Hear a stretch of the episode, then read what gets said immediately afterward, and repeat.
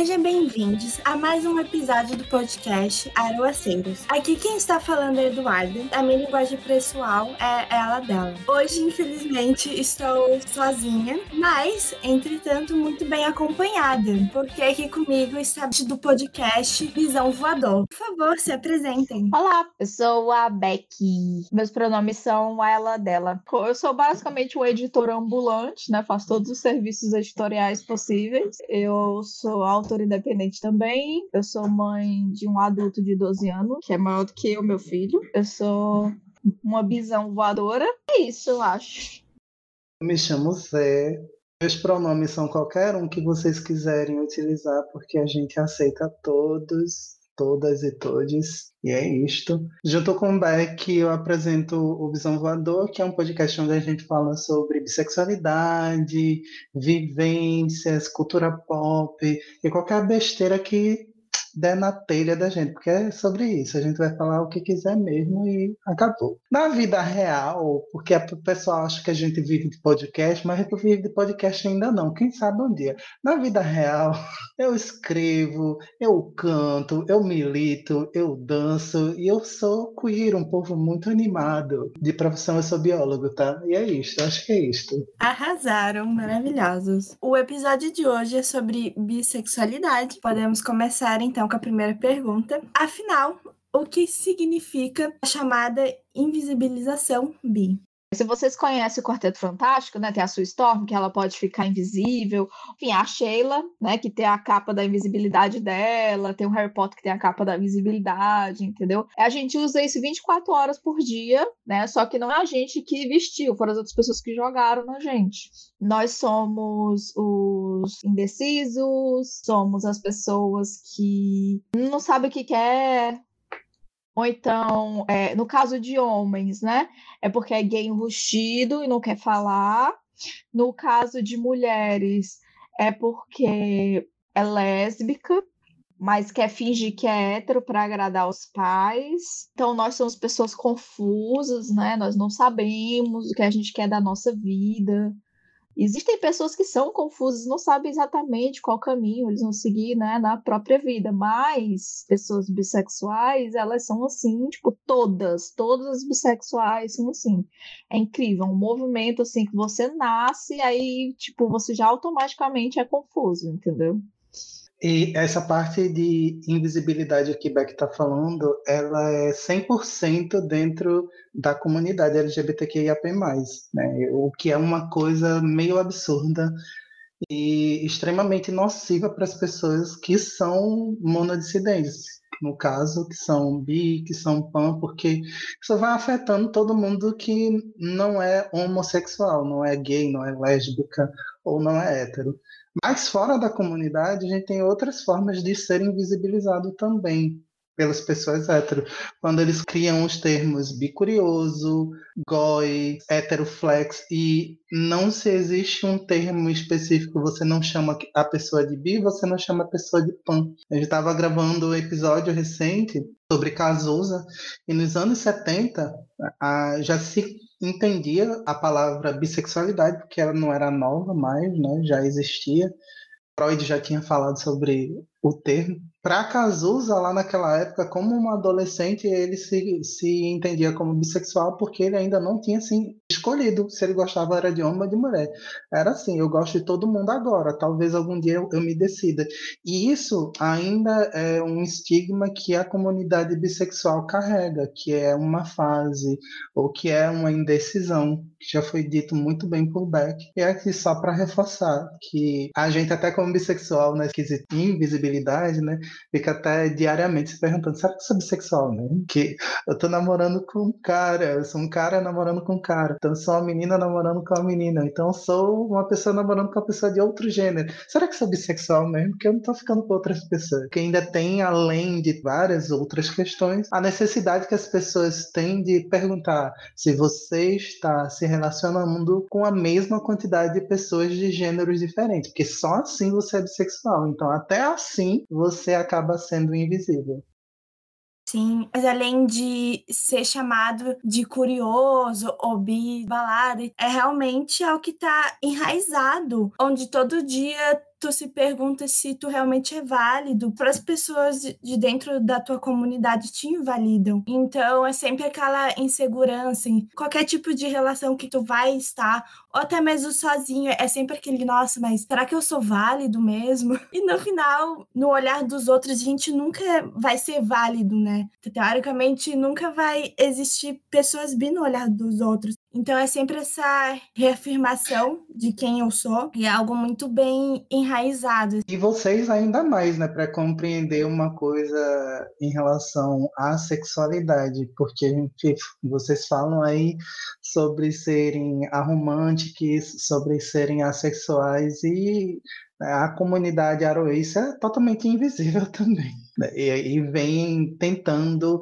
trazer a pauta para discussão, mas ainda tem todas as questões que a comunidade bi enfrenta de forma diferente, né? Que é, tipo, a comunidade bi está enfrentando de dizer, minha gente, é só porque eu tô com uma pessoa X que eu não sou bi não, viu?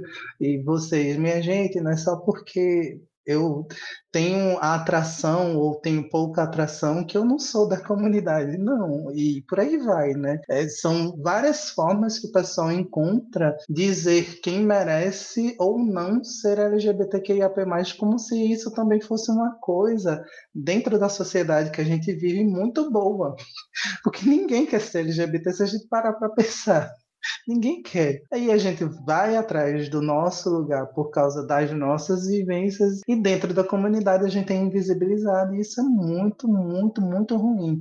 Porque quanto mais a gente é apagado dentro da comunidade, menos a gente acha que as coisas que a gente precisa levar, por exemplo, para criar uma política pública para proteger uma pessoa de uma violência, não é válida, porque o pessoal da comunidade diz que eu não sou válido. E aí, como é que faço? Sem dúvida, é, eu como uma pessoa aromântica, assexual e bissexual, demorou um tempo para eu dizer em voz alta que eu era bissexual, porque primeiro eu tive que me entender como a romântica e assexual e tipo aceitar que tudo bem que eu também seja bissexual, porque é sempre essa invalidação de tá, mas eu não sinto nenhuma dessas atrações. Será que eu é, estou válida para me dizer bissexual? E aí, só realmente entrando dentro da comunidade e lendo sobre, e realmente se aceitando primeiramente como a romântica ou ace, para conseguir dizer em voz alta que você também pode ser uma pessoa bi. E mesmo assim, acho que vai ter situações que não vai conseguir se identificar, porque achar que a atração sexual é algo muito válido para determinar algo, então também vai sempre ter essa insegurança para se descobrir. Bom, a segunda pergunta seria: tendo em mente o que seria invisibilização, além de outros temas, qual a importância de termos um mês separado para tratar exclusivamente sobre a visibilidade bissexual? Assim, é importante, né, ter esse mês. E ao mesmo tempo é meio engraçado porque boa parte da comunidade nem sabe que existe o mês é sempre um misto de celebração com confusão, porque nós, bissexuais, a gente fica simplesmente exausto de tentar comemorar nossa bissexualidade, né? Nossa sexualidade, a gente falar sobre isso e tudo mais. E ter pessoas que vão falar merda, vai ter pessoas que vão chegar na gente e acabar sendo bifóbicas ou tentando nos apagar então é um mês meio conflitante, na verdade. É importante que tenha e essas discussões precisam acontecer, mas também é bem cansativo. Eu vou trazer aqui, tentar trazer um, uma recordação histórica, uma coisa assim, bem quase uma pessoa dentro da universidade, mas com, enfim, né, é uma forma mais gostosa de falar.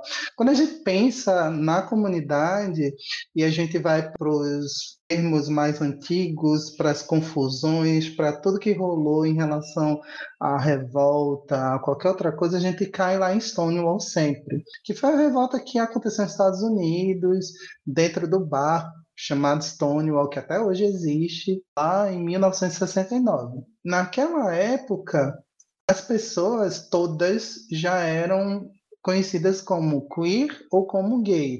Queer era mais dentro da comunidade. Você faz parte do povo queer, que é o povo que seria diferente, o que seria estranho do normal, né, do normativo. E o resto das pessoas, todo mundo era homossexual ou era gay. Né? Então, assim, já não existia bissexual, já não existiam pessoas trans. Aí quando a gente começa a perceber que a revolta virou uma coisa que um ano depois teve a primeira parada e foi chamada de parada do, do poder gay, né? Posteriormente parada gay. Aí você vai, vai olhando assim, quanto tempo a parada se chamou de parada gay e as pessoas não, não sabiam que existia outra coisa além de gay dentro da comunidade. Aí vai passando tempo, tempo, tempo, tempo, muita luta, muita discussão, transformam a sigla para abranger outras sexualidades em LGB, para depois agregar o T, porque ninguém queria colocar pessoas trans dentro da comunidade, porque achavam que a pauta das pessoas trans não, não condiziam. Então, o que, é que a galera tem que fazer? Quando eu não tenho como me fazer valer, eu tenho que me reunir com quem é igual a mim e tentar fazer alguma coisa para que as pessoas percebam que eu existo. Eu, como uma pessoa bissexual, dentro desse contexto Estados Unidos, também seria uma pessoa queer. Então, por que eu tô fora da comunidade? Eu, como uma pessoa trans, também, por que eu tô fora da comunidade? Porque a comunidade só fala de gays. E aí as mulheres lésbicas, por que não estão usando o termo correto para se referir às mulheres que se relacionam exclusivamente com outras mulheres?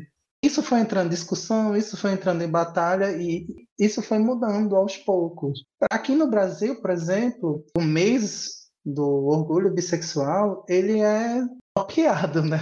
Porque não é que, tipo, ah, a gente conseguiu criar um mês, ele está aqui, criaram uma lei onde existe um dia, onde existe a comemoração, como tem o dia do orgulho LGBT nacional e tudo mais, tal. Mas não tem o bissexual, por exemplo. Então, a data a gente só fez, ah, tem lá nos Estados Unidos, eles são uma referência quando a gente fala de conquistas para a população LGBT, para o resto do mundo, justamente por conta de Stonewall. Então, o que é que eu posso fazer? Vou copiar para ver se dá resultado aqui também. Só que no Brasil não deu muito resultado. Porque setembro é um mês de apoio para pessoas que têm problemas mentais, né? seja depressão, seja alguma outra coisa que precise ser discutida dentro da psicologia ou da psiquiatria. E também é, é setembro verde para as pessoas que têm deficiência, é também e as deficiências mais as exclusivas com, com movimento. A outra deficiência que entra é a surdez também em setembro. E aí tem o orgulho bi. O que é que as pessoas lembram em setembro? Que é setembro amarelo não que é o de orgulho bissexual, principalmente as pessoas que também fazem parte da comunidade. Para quem não sabe, inclusive, a gente está fazendo um movimento enquanto Frente Bissexual Brasileira para criar uma data nacional, porque agora, esse ano, vai ter o segundo Festival Bimais, que reúne vários coletivos dentro do país que discutem bissexualidade, que militam sobre bissexualidade, para que os parlamentares ajudem a criar um projeto de lei instituindo o dia 26 de setembro como o Dia Nacional do Orgulho Bissexual. Então, são poucas coisas que a gente vai fazendo para acabar deixando uma sexualidade, uma expressão de gênero. A gente já sabe que hoje se fala de, do dia das pessoas Aroace, o dia das pessoas não binárias, o, o, dia das mulheres lésbicas, que vai ser em agosto agora. E por aí vai. Então é importante. Por que a pessoa não fala de dia dos homens gays? Porque quando a gente pensa em comunidade LGBT, a primeira coisa que vem na imagem das pessoas é um homem gay. Quando pensa no orgulho LGBT, a primeira coisa que vem na mente das pessoas é um homem gay. Quando a gente pensa na mídia representando a comunidade, a gente sempre vê um homem gay sendo representado. Os homens gays não precisam de uma data para eles, porque eles já estão muito bem representados e, e, muito bem mostrados por aí afora. Ainda tem um monte de questão com uma pessoa hétero tentando representar, tem, mas assim, a gente falando em comparação a todas as outras expressões de gênero e a todas as outras sexualidades, ainda está muito, muito, muito, muito na frente da gente. É o que tu falou, sabe? Quando ainda penso em LGBT, é sempre ou uma pessoa lésbica ou um homem gay. É incrível como na cabeça de muita gente ainda o bi é algo que não existe, como a gente já tinha falado, que é ou tu é uma coisa, tu é outra. Então, estabelecer um dia para fomentar um debate sobre é essencial para nossa existência, realmente para a gente lutar. E que no futuro, quando a gente consiga falar sobre LGBTQIA+, a letra B seja vista como uma pessoa realmente bissexual e não alguém indeciso no meio, sabe? E aí, juntamente com isso, eu acredito que a representatividade bissexual na mídia ainda tá meio balanceada, assim, sobre representatividade, né? Vocês lembram de, de algum exemplo positivo sobre algum personagem que vocês gostam? Rosa Dias é uma ótima representação de uma pessoa bissexual. Por quê? Porque ela, na vida real, é bissexual e todas as cenas que envolviam a sexualidade dela e da personagem dela, que também é bissexual, né? Ela ajudava a criar. A personagem em relação à sexualidade dela tá extremamente bem construída. Mas se você pensar em, no filme que virou o filme gay preferido do gay branco cis por aí afora, Call Me By Your Name, ambos os boys do filme, os protagonistas, são bissexuais, mas pro resto do mundo eles não são. E mesmo que não tivesse sido vendido como romance gay, eles iam ser reduzidos a gays pelo fato de estarem no relacionamento com uma pessoa do mesmo gênero. Que é isso que acontece. Aí, se você for buscar uma boa representação ou uma boa representatividade, geralmente não é na mídia audiovisual, porque ainda é meio complicado, porque passa por outras visões, né?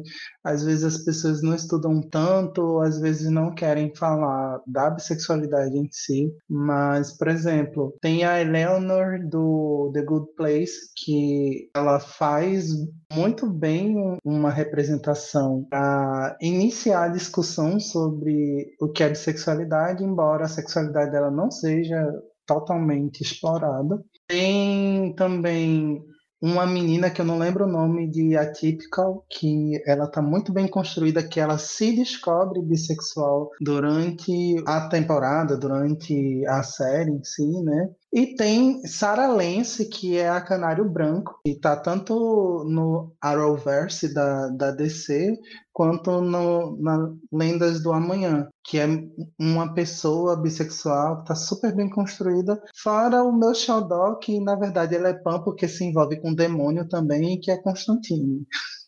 Eu não consigo me lembrar agora de personagens bissexuais além da Rosa Dias, porque ela foi a que mais me marcou, assim. Apesar de eu ser uma mulher branca, né? As poucas vezes que eu vi relacionamento, assim, bissexual em algum lugar que, né, fosse aquela coisa mais branca que a gente conhece, não tive, assim, uma, identificação. Já com a Rosa, eu senti, sabe? Eu não tive que me abrir com os meus pais, como aconteceu com ela nem nada, mas aquelas situações foram vividas por mim em outros aspectos. Eu acho que foi a primeira personagem assim bissexual que eu consegui ter uma conexão assim em termos de né, sexualidade, de me sentir representada. Pois é. Inclusive, estamos passando uma reprise de novela atualmente, Império, que temos uma personagem que, na verdade, deveria ser trans, mas ela é colocada como crossdresser, que é colocada como crossdresser, mas enfim, né, que é feita pelo Ailton Graça. E é uma personagem nitidamente trans e nitidamente bissexual. Mas a pessoa não construiu direito esse personagem, estereotipou de um jeito muito podre. Inclusive, Império também tem é, Cláudio, que também é, é um, um, personagem bissexual, mas para todas as pessoas da novela ele é gay. Tem um momento em que se conversa a esposa dele com uma jornalista e a jornalista pergunta: tá, você sempre soube que ele era bissexual? Aí ela diz: não, sempre soube, ele nunca escondeu de mim, de mim esse fato da vida dele. Só que todo mundo quer que ele saia do armário como gay, só que ele não é gay. Mas no final da novela ele vai sair do armário como gay. Porque, enfim, vai escolher o que ele deveria ser. É, aliás, outra boa representação. Eu só assisti três temporadas do Grey's Anatomy, mas amigas, né, que acompanham e tudo mais, enlouqueceram com a personagem da Kelly Torres. E aí eu vi os trechos com ela e tal. E ela é uma ótima representação bissexual. Inclusive, a atriz é bissexual. Mas eu acho que, assim, como a gente é observador, a gente tem que citar as nossas bissexuais, né? Que é a Cora e a Sammy né? Nosso casalzinho do coração. Que não foi mais explorado porque a Nickelodeon não queria um relacionamento não hétero em Avatar. Mas aí eles exploraram de uma forma a mostrar que no final aquilo era um relacionamento. Sim. Também tem as clássicas, né? A Alerquina era venenosa, elas são bissexuais, inclusive tipo as duas né? Maravilhosos, casal maravilhoso. Da minha série favorita, que é Bones, tem a Ângela Montenegro. É muito bom quando você descobre que ela é bissexual, porque durante as temporadas, né? Acho que demora duas temporadas, acho que é na terceira temporada que mostra que ela é bissexual porque ela tá namorando um dos personagens, né, do núcleo principal, e aparece uma ex-namorada dela. E é muito legal porque eles tratam isso de maneira super natural. Tipo, ninguém fica, ah, meu Deus, você é bissexual, nossa, não sei o quê. É tipo assim, vale, é tua ex-namorada? Porra, gata, hein? Minha filha. E tu tá namorando com ele? Sei não, hein? Olha, ela é muito mais gata e muito mais gente boa, sabe? Muito natural. Ninguém fica aquele negócio de querendo bater na tecla de, ah, ela é bissexual, olha aqui, ó, como ela é bissexual e tal. Eles tratam a sexualidade dela sempre com muita naturalidade. E aí eu acho que parando para pensar, a gente consegue perceber que tipo alguns estereótipos eles estão caindo por terra, porque a gente consegue citar vários bons personagens, né? Vamos construir uma série que tem pessoas que na narrativa são, são LGBTs e tal. Não é uma coisa assim que é sempre um match que sempre está dando certo. Mas ainda assim, tem alguma coisa que está evoluindo, tem alguma coisa que está melhorando de fato, principalmente porque muita gente está saindo do armário como bissexual atualmente. E aí, essa galera que está saindo como bissexual do armário já é do audiovisual ou já trabalha com alguma coisa para construir as narrativas e tal, seja quadrinista, seja, enfim, um escritor, escritora, escritor.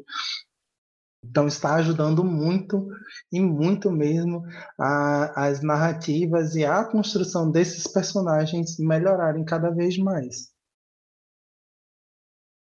E acho que para finalizar, a gente tem sempre a literatura brasileira, né? A gente tem muitos contos muito bons sobre autores bissexuais que têm, trazem uma representatividade muito bem feita. Então, acho que se alguém tem representatividade de qualquer sexualidade, a literatura brasileira acho que é sempre um bom começo também.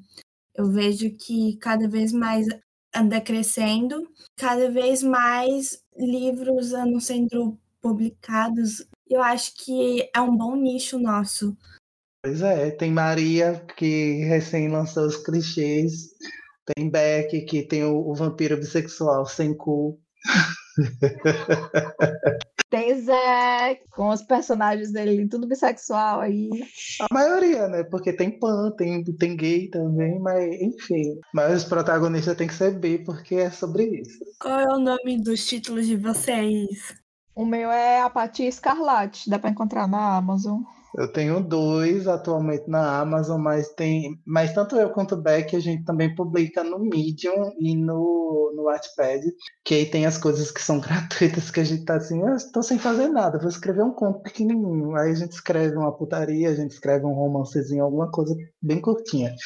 Mas os meus que estão na Amazon se chamam Presente de Natal e o outro é um novo começo. Então já sabem, gente. Aliás, irei atrás depois para ler. Ainda mais agora que eu sei que tem vampiro. Tem como não gostar? E eu vou, eu vou dizer que eu acho a, a protagonista de Beck com zero interesse romântico por ninguém. Viu? Eu sempre achei assim, é, eu acho que ela pegou aqui numa pessoa que ou é Aro Ace ou é só Aro, viu? Mas, enfim por aí, viu? O interesse romântico dela é zero. Sexual também.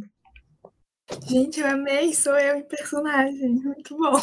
Representação é tudo.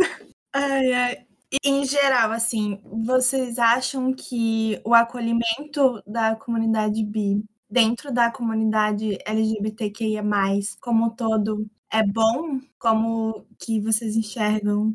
Eu acho que tudo tem nicho, né?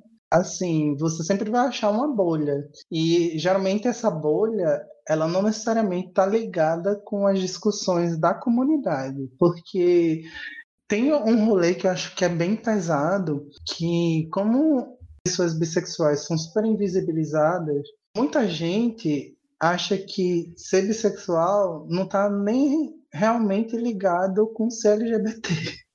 Então, para a pessoa entender que ela faz parte de uma comunidade e que dentro dessa comunidade ela pode encontrar várias pessoas que são parecidas com ela, demora. É um processo até para ela entender que ela é LGBT. Quem dirá dela encontrar a bolha dela, mas quando eu me encontrei, eu criei minha primeira bolha, que foi com Beck e Camila. Depois eu fui conhecendo outras pessoas e percebendo como as pessoas que são bissexuais e estão ligadas com a militância são super abertas e super acolhedoras e tudo mais. Claro que tem pessoas e pessoas, porque, enfim, sempre vai ter alguém que é o ó em algum lugar que a gente não está livre disso, não. A comunidade bi não é só flores, não. Bem, tem um pessoal bem. Não chegue perto de mim. Assim, da comunidade em geral, eu acho meio hesitante, assim. Eu conheço muito mais pessoas bissexuais, tipo, muitas mesmo. Eu não tenho muito amigo que é gay ou lésbica, sabe? São bem minorias na minha vida. E, tipo, não foi proposital. Não foi uma coisa que eu escolhi, tipo, ah, eu só vou fazer amizade com bissexuais. Só aconteceu. As poucas pessoas que eu conheço, né, que não são bissexuais, elas me deram um bom acolhimento. Mas eu também já tive discussão com, por exemplo, gay bifóbico, que insistia em dizer que ele não tinha como me oprimir, porque ele também é parte de uma minoria. Aquela gay branca me oprimir querendo dizer que não pode oprimir ninguém porque ele é gay. Vai pra merda. Estou quase suspirando aqui para responder essa pergunta. porque, assim, é, existem alguns enfrentamentos, principalmente para quem está mais próximo o masculino, sabe? Tipo, pessoas não binárias que se identificam mais com masculino, ou pessoas não binárias que alguém reconhece como um homem por causa né, de barba ou qualquer outra coisa que a pessoa use. Ou um homem cis mesmo, que é bissexual, mas é mais afeminado. Porque o fato de você ser um, um, cara afeminado faz com que as pessoas digam quem você é, né? Você é um homem gay. Inclusive, algumas mulheres que são bissexuais elas têm algum problema com performance de gênero. E eu acho que o, o, o mais complicado, isso falando de identidades masculinas, é justamente essa performance de gênero, quebrar esse estereótipo de que o homem tem que ser assim ou assado para que ele seja um homem bissexual e não um homem gay. Enfim, já para qualquer outra pessoa de fora, se você beijar a boca de um outro homem, você é gay.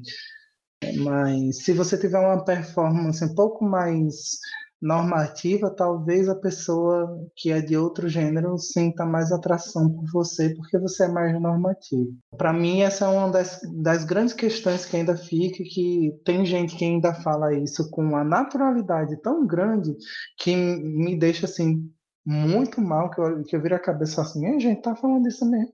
Pelo amor de Deus. Você quer que eu corte sua língua? Que eu corte sua língua e você não fala mais bosta nunca mais na sua vida. Sim, eu vejo, né, que assim como todas as outras letras, ainda tem muito o que lutar, né? Muito o que falar sobre, porque ainda tem muita bifobia dentro da, da comunidade. Eu acho que ao longo do tempo a gente vai tentando adquirir espaço, mas a gente já melhorou bastante. O que, que vocês acham que seria o maior desafio dentro da própria comunidade, Bi?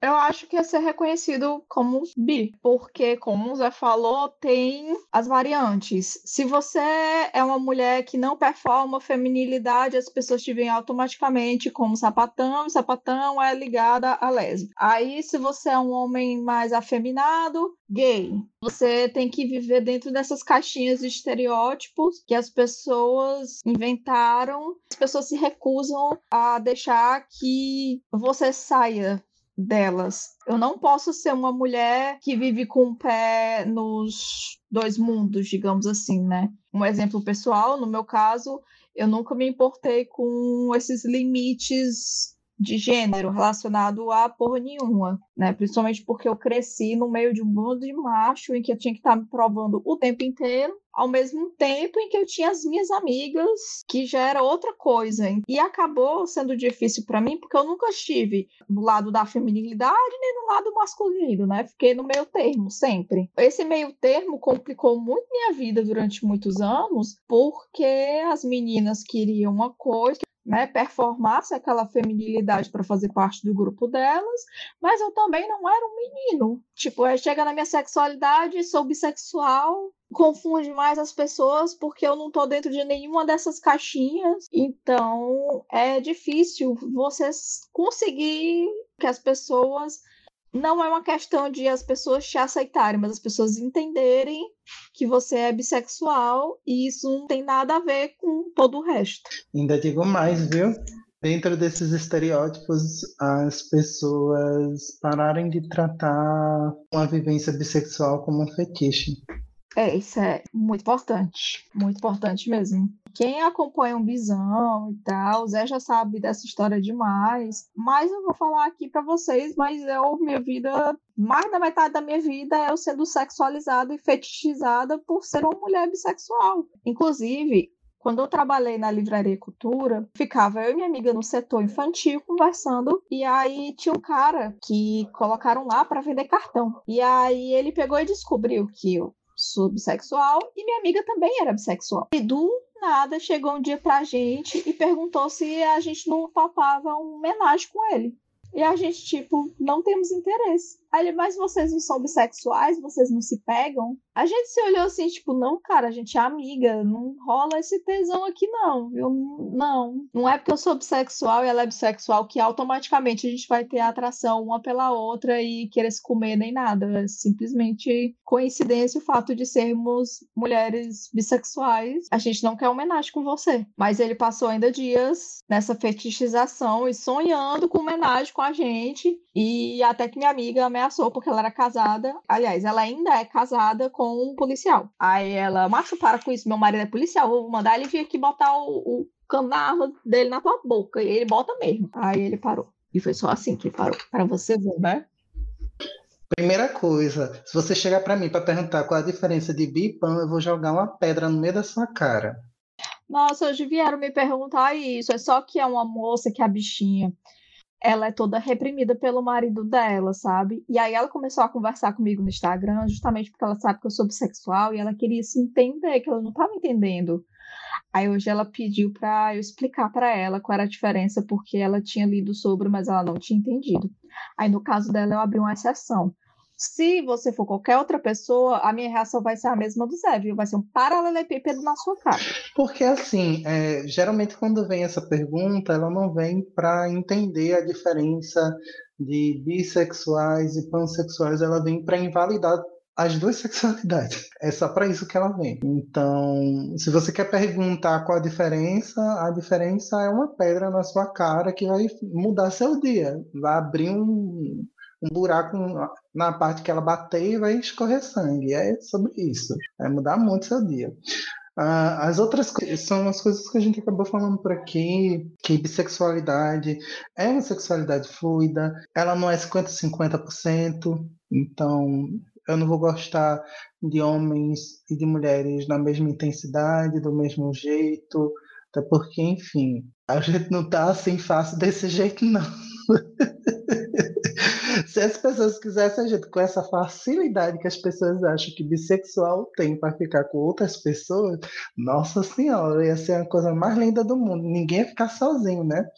Mas, enfim, o mundo não é assim, não. Existe muito preconceito com a bissexualidade em si, justamente porque muita gente trata até hoje bissexual como vetor de doença. Alguém está com algum problema porque ficou com um bissexual e é só uma desgraça que passa na cabeça dessa pessoa mesmo. É, outro detalhe é isso que a gente falou sobre promiscuidade, sobre fetichização. A gente não é objeto para vocês fetichizarem, não. No momento que a gente deixar vocês transformarem a gente em objeto fetichização, tá ótimo. No momento que a gente não quiser ser, não é só porque você está na sua mente que bissexual fica com várias pessoas que, enfim, vai rolar, não. E é, o lance da promiscuidade não é só porque eu soubi que eu sou não monogâmico o que tem pessoas bissexuais monogâmicas, acho que ainda é maioria. Já é difícil você conseguir um relacionamento dentro de um país que é totalmente problemático em questão de relacionamento mesmo, porque a gente ainda se depara com todas essas questões de casamento, das pessoas acharem que as outras são próximas das outras. Então, você virar e dizer, não, eu sou bissexual e não monogâmico, enfim, é o fim do mundo. Não é assim que acontece, né? Não é, você pode ser gay, você pode ser lésbica, você pode ser hétero e ser não monogâmico. É o que mais tem aí no meio do mundo. Então não vire só achando que só porque a pessoa é bissexual, ela é não monogâmica e ela vai ir trocar com outra pessoa no meio da rua, só porque além de não monogâmica, ela é promíscua. Ah, é, aí outra coisa que eu vou fazer é dar um, um tiro, pegar o, o, cano do marido da amiga de Beck e colocar na sua boquinha e dar um tiro. Quer aprender mais? Tem vários meios de aprender mais, tem vários meios de quebrar esses preconceitos, o que a gente chama, porque existe, de bifobia. Então você vai, tem podcast, tem livro, tem série, tem pessoas falando no YouTube sobre isso. Tem um monte de forma de você ouvir uma pessoa e dizer, nossa, como eu sou babaca, como eu falo muita coisa errada, não é? e quebrar seu preconceito. Porque você não vai mudar, você não vai aprender as coisas só porque você acha que está na comunidade e por isto você não é preconceituoso, porque você é preconceituoso para um senhor. Bota o pi aqui do Big Brother porque ia falar um palavrão. Não basta ainda ser invalidado quando a gente ainda fala em voz alta quem é, ainda sofre essas coisas de achar que o corpo está sempre ali à disposição enfim, a gente sabe da onde que vem isso, não é mesmo? Eu acho que podemos ir finalizando, então. E como última pergunta, o que vocês teriam de conselho para pessoas não bissexuais ou não birromânticas aprendessem sobre a visibilidade bissexual? Seguir pessoas no Twitter, seguir pessoas no Instagram que não fazem parte da minha bolha, que não faziam parte da, da minha convivência. E eu comecei a ler sobre as experiências dessas pessoas, a partir dessas pessoas, fui ler é, a convivência de pessoas de outras pessoas, e assim eu abri a minha bolha, me expandi, e aí passei a entender várias outras vivências das quais eu não tinha como saber. E agora eu sei, eu entendo, assim, né? Eu entendo até onde eu posso entender, já que não faz parte do meu dia, da, da minha vida, mas eu acho que é a minha obrigação saber entendeu? Para não sair por aí falando merda. Porque as merdas que a gente fala, mesmo que por inocência, por ignorância, elas podem machucar alguém. Porque a pessoa também não tem uma bola de cristal para saber se você está falando isso por ignorância ou se você está falando isso porque você acredita nisso. Então não adianta você chegar depois, ai, desculpa, é porque eu não sabia, não sei o quê. Machuca a pessoa do mesmo jeito. A maioria das pessoas está exausta. Porque, por exemplo, no caso da gente, né, de ser bissexual, a gente tem que estar tá o tempo todo se reafirmando como bissexual. Isso cansa. Isso cansa para um senhor caralho. Como diria a primeira frase do manifesto bissexual, estamos cansados. Exatamente. Por exemplo, eu me descobri bissexual com 16 anos. Já vão fazer 20 anos que eu tô cansada de ter que ficar me reafirmando como bissexual né? E tem gente que é mais, ou tem gente que é menos, mas, tipo, não importa quanto tempo você tá tendo que se reafirmar. Se você passar dois meses tendo que se reafirmar, você fica exausto. Porque você tem que estar o tempo todo lembrando das pessoas que você tá ali, que você existe, que você é válido, entendeu? Que você sente é válido. E, por exemplo, é, Zé falou, né, que bissexual é, não tem nada a ver com monogamia ou não. Como eu falei, boa parte do meu convívio social é de pessoas bissexuais. As pessoas não monogâmicas dessas pessoas que eu conheço são três, eu acho. E sério, eu conheço muita gente bissexual. E só umas três, que uma convivência mais próxima comigo, é, são não monogâmicas. Tipo, eu tenho uma amiga bissexual que diz: Amiga, olha, eu te respeito pra caramba, viu? Porra, tu consegui manejar três amoros, foda eu não consigo manejar um namoro que seja, levo fora duplo, né? Porque fora, leva fora de homem, leva fora de mulher, leva fora de não binário, leva fora de todo mundo. Eu já ouvi a frase muitas vezes de ai, porque bissexual é bom, né? Porque pega mais gente. Eu digo, não, se você leva fora de mais gente, isso sim. Até parece um alecrim dourado que todo mundo diz sim para você.